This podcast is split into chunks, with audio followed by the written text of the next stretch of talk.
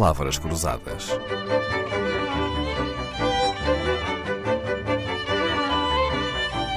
Porque quase tudo é uma questão de semântica. Paulino Brilhante Santos, já que tiramos a semana para falar de offshores, deixe-me aproveitar para lhe perguntar se não era melhor para todos que todos os países fossem offshores, isto é, que todos tivessem os uh, impostos mais baixos possível. Isso num mundo perfeito seria maravilhoso.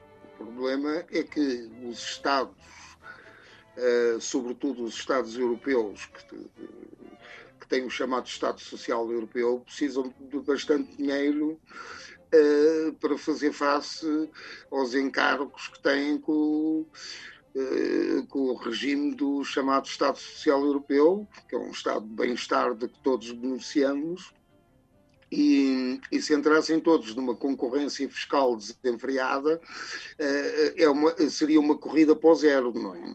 Mas o Paulino, enquanto advogado também de negócios, hum, concordará que há a concorrência fiscal entre países que tentam atrair eh, os investimentos estrangeiros, acenando com taxas de impostos mais favoráveis, não é? Com certeza, com certeza, uma certa concorrência fiscal para evitar que os Estados, por outro lado, também abusem dos impostos, também é saudável. Mas é saudável como o sal na comida, ou seja, com moderação, não é? Se for exagerada, como lhe digo, eh, eh, arrisca-se a que os Estados depois fiquem com uma ilusão na base, na base fiscal de tal ordem que depois criem déficits no orçamento do Estado, o que também é inconveniente. Olha, vou pedir que, que nos centremos aqui na União Europeia. A Comissão Europeia legisla e faz regras para tanta coisa, desde o tamanho das lâmpadas à, à forma como devem ser escritas as etiquetas numa peça de roupa que vestimos, mas não há união fiscal no sentido de termos todos o mesmo nível de imposto. Na sua opinião, a União Europeia deve ter esta disparidade fiscal, esta concorrência fiscal, ou seria melhor uma harmonização fiscal? É, eu tenho, eu tenho a esse respeito algumas dúvidas, porque no dia em que houver uma união fiscal, a União Europeia passa a ser um Estado federal, não é? Porque já temos, já temos uma união monetária, não é? E, e, e, praticamente uma união financeira, porque a União Europeia agora também verifica todos os orçamentos do Estado dos países do euro, não é? Se tivéssemos também uma harmonização fiscal completa, ou seja, uma harmonização que inclua não só as taxas de impostos, mas também a base tributável, então às tantas a União Europeia tornava-se um Estado federal. Eu acho que não, acho que, acho que temos que também dar alguma margem à soberania dos Estados-membros, senão, senão vamos a caminho do, de um Estado federal, não é?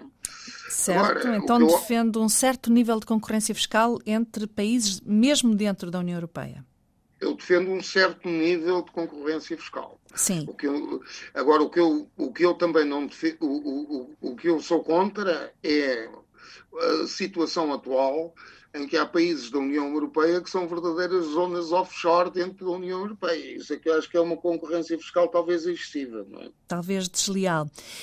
E, e talvez um bocado desleal, sim. Mas seria uh, defensor, por exemplo, de haver um nível mínimo de imposto ou um nível máximo para a taxa de imposto entre os países da União Europeia? Bem, um nível máximo acho que não se um Estado quiser ter um imposto pesadíssimo e, e, através de um imposto pesadíssimo, oferecer melhores serviços aos cidadãos, como é o caso dos países nórdicos, por exemplo, não vejo porque é que eles vão ser impedidos de o fazer. Um nível mínimo parecer-me adequado, sim. E, aliás, até há esforços já nesse sentido. As grandes empresas, a nível da União Europeia e da OCDE, já estão a ser obrigadas a, a fazer um nível mínimo de impostos uh, para as grandes empresas tecnológicas, por exemplo, em que, segundo creio, a taxa vai, vai se situar aí na ordem dos 15%. Uh, Parece-me razoável haver um mínimo. Uhum. Nós uh, falamos tantas vezes, Portugal compara-se tantas vezes com, os, com as taxas de impostos de outros países, nós fazemos tantas vezes essa comparação entre os impostos de vários países da União Europeia. Mas comparamos apenas taxas. Acha que é suficiente comparar apenas a taxa de imposto com cada país ou tínhamos que comparar algo mais? Não, não, não é suficiente comparar a taxa, porque, porque também temos que ver a base tributável. Porque se nós tivermos uma taxa de 50%, mas depois tivermos deduções e exclusões de imposto enormes, a taxa de 50% pode dar origem a uma taxa real ou efetiva de 5%. Portanto, temos que comparar as duas coisas. Temos que comparar a base tributável, temos que comparar eventualmente também o nível de rendimentos e não podemos eh, retirar conclusões quando dizemos, quando comparamos uma taxa de 21% de um imposto em Portugal com os mesmos 21% na Alemanha, por exemplo. Temos que ter isso em atenção.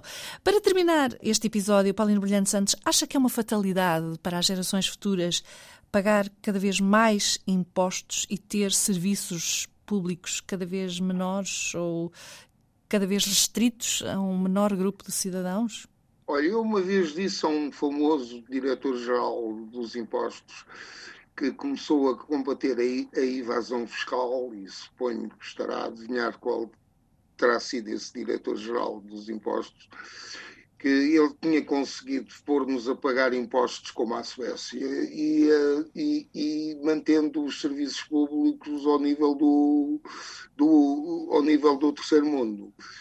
Um, o que acontece é o seguinte: os cidadãos só podem ser levados a pagar impostos elevados se tiverem um nível de serviços públicos ah, compatível.